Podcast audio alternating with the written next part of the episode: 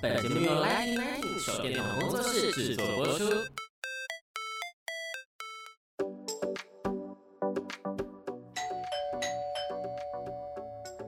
Hello，老师，准备好了吗？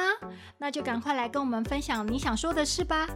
老师大声公。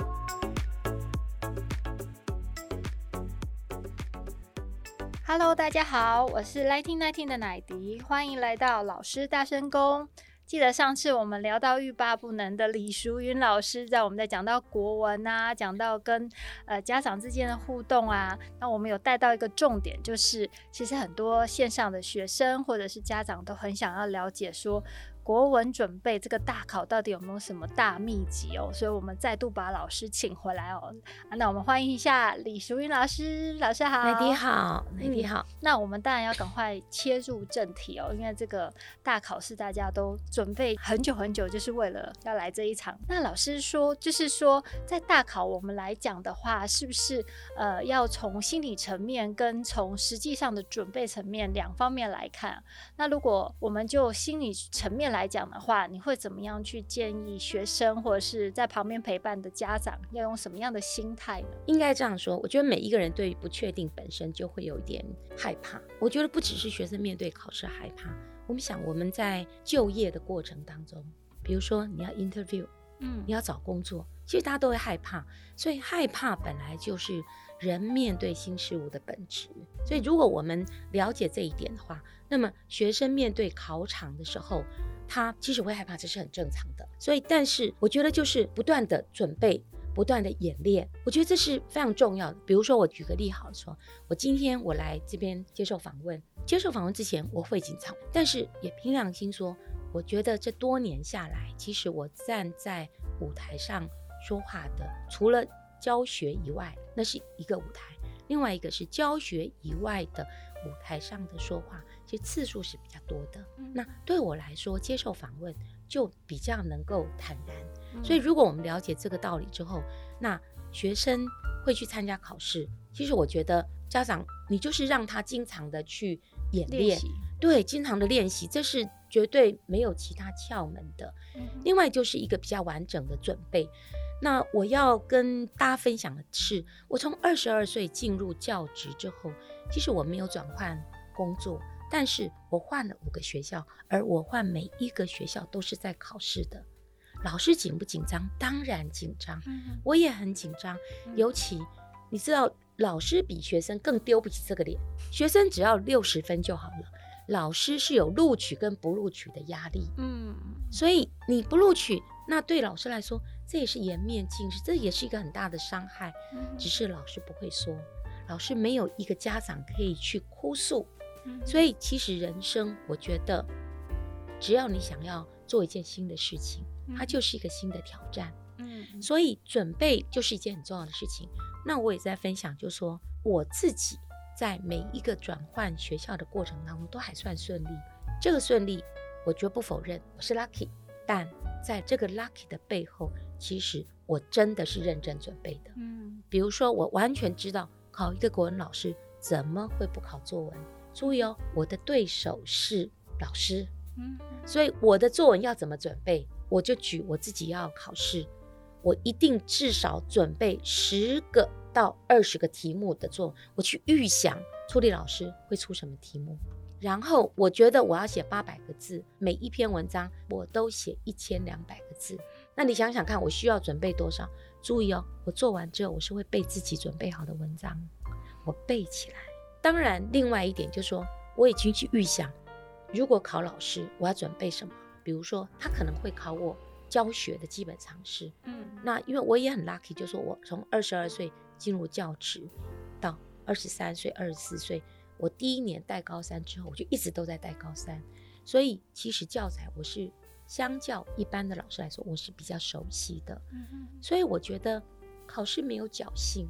虽然我心存感激，我觉得我应该是很 lucky 的，也有很多实力很坚强的人没有考上。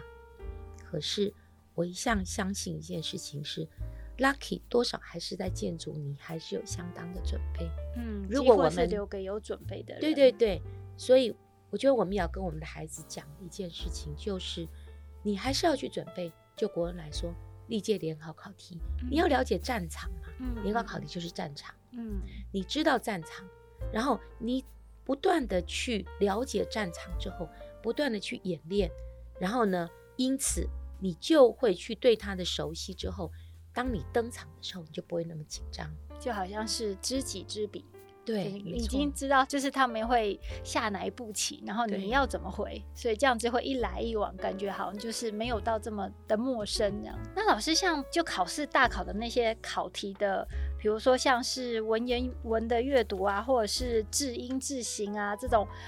准备是不是还是有一些小小的技巧？还是说你有这么多年的一个经验，可以同整一点点小撇步给到我们的年轻学子呢？我还是相信哈，人生没有朝夕可及的成功。嗯，所以其实如果人家问我说：“哎，我可以怎么样子能够把国文考好？”嗯，那个大前提当然你就花时间，花时间是毫无疑问是一定要的。嗯，只是如果你能够越早开始，就越好。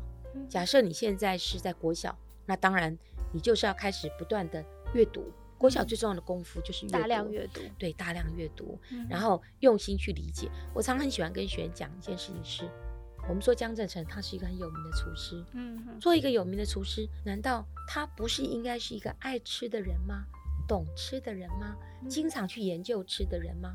那他才有可能成为一个名厨啊！嗯，名厨不能不能够说，哎，我其实是不怎么喜欢吃的，哦，就随随便我就信手拈来，我就可以当成一个好厨师，嗯，不可能。我也很喜欢跟学员提那个穿着 Prada 恶魔里面的那个米兰达，嗯，那米兰达在面试那个安海瑟薇所演的那个小安嘛，哦，嗯，他就问他说，哎，你从来没有看过我的杂志，你对于穿着打扮是不在乎的，嗯，哎。就代表说你想要做我这个助理的工作，嗯，那你没有做，对，你不认得我，然后你没有看过我的杂志，嗯，那当然，因为安海瑟薇，我们后来发现他里面演的这个角色是一个我要投入，我就全心投入，嗯，所以他后来补足了嘛，嗯，可是你可以想象，米兰达当时对他的质疑，是我们后来都可以知道是合理的，嗯，然后我们来后来看看，如果我们更了解。米兰达的那个角色里面，认为说他是一个很苛待属下的人。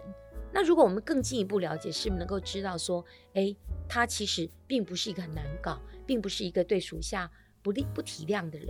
他其实要做的是什么？他要的是，因为他在这个工作里面，他要求完美。嗯。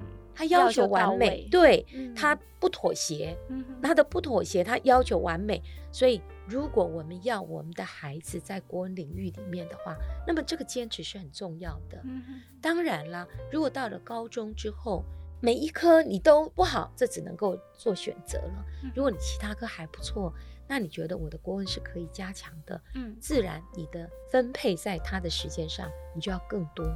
我基本上还是相信。一切都还来得及。这句话有点熟，因为那个时候我们会在相遇，其实是因为我儿子的作文，因为他从国外回来，他的作文我真的觉得不知道求助于谁。忽然想到我的高中老师，然后老师就跟我讲了这句话，果真最后也印证了，他还是可以考得不错耶。是，就说他后来，后来他很认真嘛，哈、嗯，我觉得一切都来得及。嗯、当然你会说，哎，如果我五岁就开始让他阅读。我八岁就让他开始阅读，当然更好，更好，他可能这个成绩会更好。嗯，可是我我一直相信一件事情，任何事情都是来得及。你看我到这个年纪，嗯、我还是想学习，我还是想尝试新的东西。嗯、我就是相信，走出去，不论你走的是什么样的姿态，嗯，你只有走出去，你才能够知道自己有多少光亮嘛。嗯、就像我在那个师铎讲的那个稿子里面说，你要做自己的太阳，你才能够。成为别人的光，对，嗯、那所以我觉得持之以恒，继续走。家长们也不用讲说，哎，我的孩子现在已经高二了，现在已经高三了，嗯、什么东西来不及？嗯、我强调一点是，如果每一科都不好，那你真的就是慎选几科，全力以赴。嗯，如果说假设你几科还不错，那其中有一科是国文比较弱，嗯，其实还是来得及的，即使是高三，嗯，都还是来得及。当然，只是说你现在三十分，你跟我讲说，哎，我一定要考到十五七分，那真的是有点难。我说的是 学测的十五七分。嗯，当你在一百分当中，你现在是三十分，嗯，你要学测考十五积分，其实它是有相当的难度。嗯、但如果你说我现在是三十分，假设我现在是三分，嗯、学测的分数是三几分，那我也许我目标不大，我希望我能够到军标或是到底标，我觉得还是有机会的。就是要把握，就是多去练习，然后多读，没错，然后可以去多准备，就充分的去准备它。对对，这是大原则。对，我觉得不放弃，嗯、不放弃是非常重要的一点。如果说我们真的很努力，也都做了老师以上的事情了，但是有那个百分之一还是没有考好的话，那那个时候老师有没有遇过这样的学生？你怎么样去调试，让他去能够释怀，还是让他怎么样去调试他的心情呢？这句话在我的年龄哈，是更具有说服力的。人生挫折在生命里面仍然是一个养分。我曾经带过一个学生啊，高一到高三的分数都是九十几，平均分数哦，好强，好强，几乎是我们班的神一般的存在，九十几哎，嗯，可是呢，他却在高三的模考之后，一次一次的掉下来。嗯，是有什么原因呢？对嘛，因为很紧张嘛。啊，就是因为紧张。他因为很紧张，所以一次一次的掉下来。嗯、偏偏我那个班的成绩非常的好。嗯。然后孩子们呢，原来不怎么样的孩子，就不断的往前冲去。黑马。最后，对，最后我的班考到是全校几乎是最好的班级。嗯、那一次台大上了十七个，怎么样？然后当时这个状态的时候，这个孩子没有上台大。你可以想象他的挫折，嗯，因为他的成绩是神一般的存在。他后来当然在外人看起来他也并不差，因为他上正大，那很好啊。可是你知道吗？好坏是相比的。当他知道我们班有十几个、将近二十个台大，有五个第一志愿的时候，你说他怎么样释怀？但难道这个孩子现在就没有成就吗？他还是很棒。嗯，我的意思是说，当你把生命拉长了，嗯哼，你就会发现生命里面的挫折，在你的人生仍然是个养分。嗯嗯，只是说你的挫败在哪里？你不觉得到我们这个时候，我们都我们挫败什么？比如说婚姻挫败啊，嗯啊，各种挫败，呃，事业挫败啊，比如说子女养的不好啊，有的人是什么都好，对啊，有的人什么都好呢，身体不好，嗯，这不就更糟了吗？嗯，对，所以我们就会发现说，哦，等到生命拉长之后。我们会看待说什么东西是成功还是重要的？其实每一个年龄、每个阶段，它都有所谓的成功跟所谓的，也不叫挫败，就是给予的一个不同的一个弯路。你可能就在那边，或者是我们说像车子一样，就忽然蹬一下这样子，感觉只是这样而已。对，所以当如果假设像奶迪刚刚你说的，百分之一的学生真的这么样子的不 lucky，通常这样的孩子我不会马上讲。刚讲那个学生，他好一段时间都不接我的电话，因为他太伤心了。嗯、哼哼然后后来他就留话跟同学说：“你跟老师说，因为我真的很试着，我知道我每一次一看学员成绩出来，我一定会找出那个失败的孩子，嗯、因为每一届每一班都会有一个是考的他最不理想的。那我们一看嘛，一看就会知道谁是最需要安慰的。嗯、我一直试着打电话给他，他当然就都不接哦。嗯，后来他就留话给同学说。”你跟老师说，说我明年我一定去找他，让他疗伤。我后来觉得我也尊重他，我让他疗伤。然后他真的隔年就到学校里面来找我，他自己就叙述他在这一年当中他怎么样调试，因为他是考上了正大嘛，他还是觉得，哎，他考上那个系，他的确发现了他还是有很多是可以开展的。嗯，对，所以这些，比如说像我去年我给学员也是。成绩很好，你知道，你每一届都会遇到一些学生成绩很好，考不好。我真想去年那个孩子，我很心疼，但是他仍然后来选上很好的学校。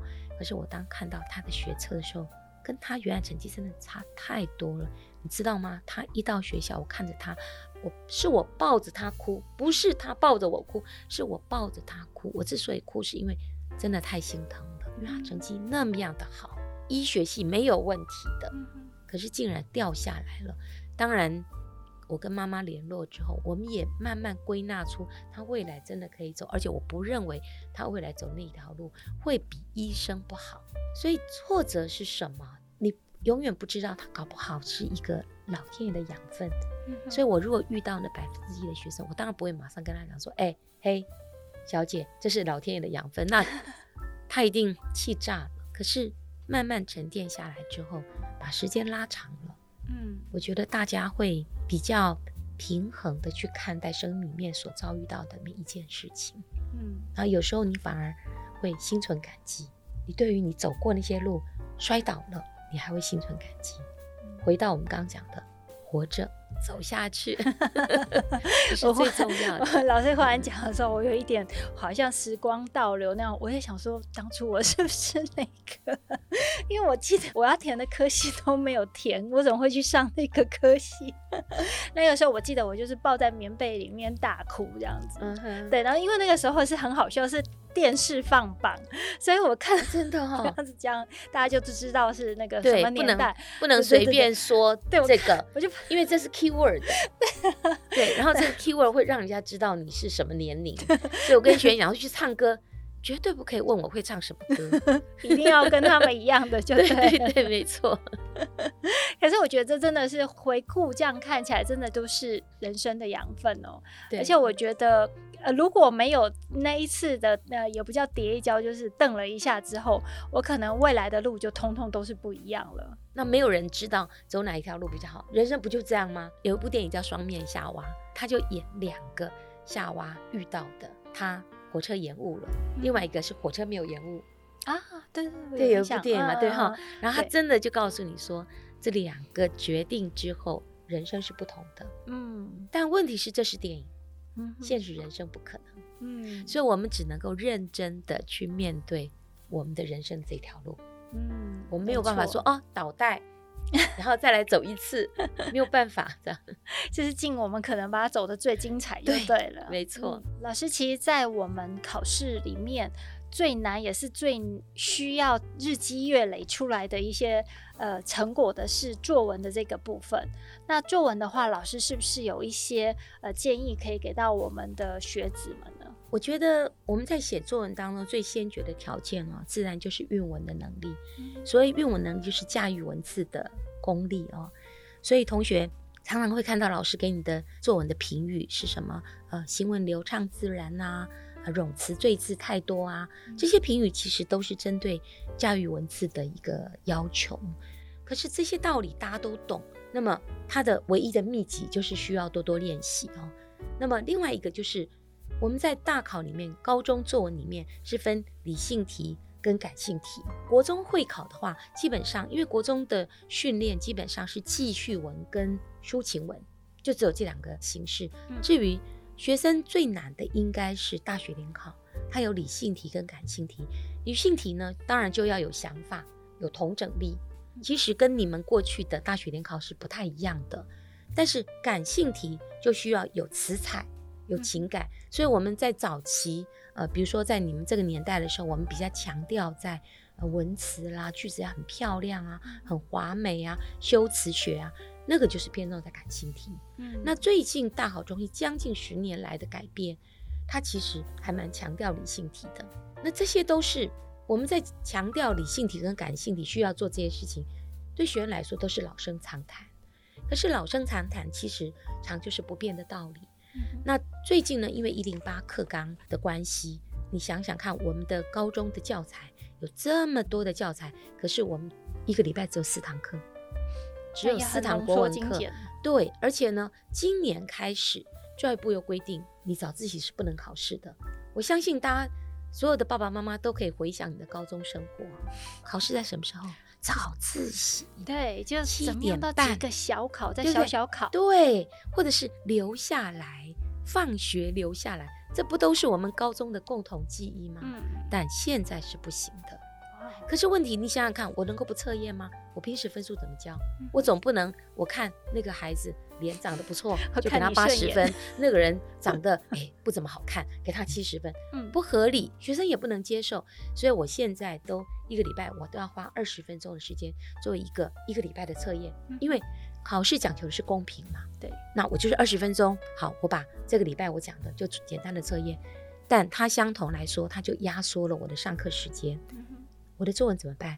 这就是为什么我今年要做 podcast。嗯，我其实就是专利在讲作文。嗯、我把所有我只要改好学生的作文，我就拿来讲。嗯、我就告诉他们说：哦，现在你的问题是这样。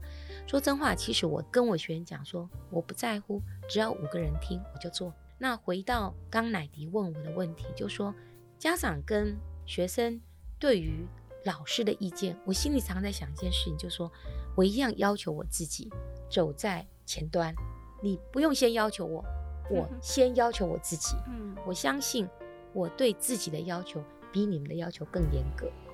所以我做 podcast 的原因也就在这个地方，我会分为三个部分，一个就是雪伦谈作文，再来雪伦说故事。雪伦说故事事实上是为了要作文引力的关系，我怕学生没有没有时间看书，也怕学生不知道怎么样使用这个作文，然后学生每次都写爱迪生，每次都写 国父十次革命，不是因为他很爱他们，而是考场让他完全忘记自己学的东西。所以我要带学生说，我现在把这个故事给你，如果这样的题目你怎么样带进去？嗯、第三个就是雪伦爱旅行，嗯、那我就会去分享我自己自助旅行的经验。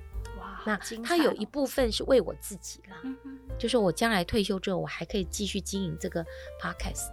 那我的想法就是，我愿意说，我也不在乎你们有多少人听。一定很多人听，但是我自己 愿意去整理我自己的生命，嗯、我应该这样说，我把我自己的生命做一个简单的统整。嗯、那说我做 podcast 是为了某一个目的，没有，为了我自己。嗯、那学生你们爱听我的作文就听，所以然后我学员跟我讲说，好，老师你做了之后，我要在睡觉前听。我说好，那我的我已经想到我的收尾了，我要这样说说。如果这一刻你正打算就寝，那么今晚祝你一夜好梦，晚安。哇，我已经想到这样的收尾，然后学员就觉得 很有趣，然后我也很感动。学员这样跟我讲，其实我很感动，嗯，因为学员经常会跟我说：“老师，我在睡觉前听你，这是一个睡觉前是什么？洗净白日的。”返销，嗯、哼然后呢，你躺在一个你最舒适的被子上，嗯、然后你听我讲，我怎么不心存感激？嗯、你知道那感觉吗？我当然心存感激，他愿意选在这个时刻听我的 podcast，嗯、所以我一一直都觉得哦，教育是一个上帝对我的恩宠。我我是这样觉得，选择这个工作，因为他可以遇到这么多的天使。真的觉得老师讲的那个，先让自己成为太阳，我们都是在太阳底下的子民的感觉，受到庇护。所以大家有没有很期待老师要开始他的 podcast？那我们就呃拭目以待。大家在睡觉之前，所有的学生都记得要转开老师的 podcast，请老师跟我们一起陪着我们晚安。好，那今天节目就到这边。那欢迎下次呃，我们还有机会可以邀请到李淑云老。老师也不要忘记开启通知，然后就可以有我们最新的节目消息。那我们下一次空中相会喽，拜拜，拜拜，谢谢大家。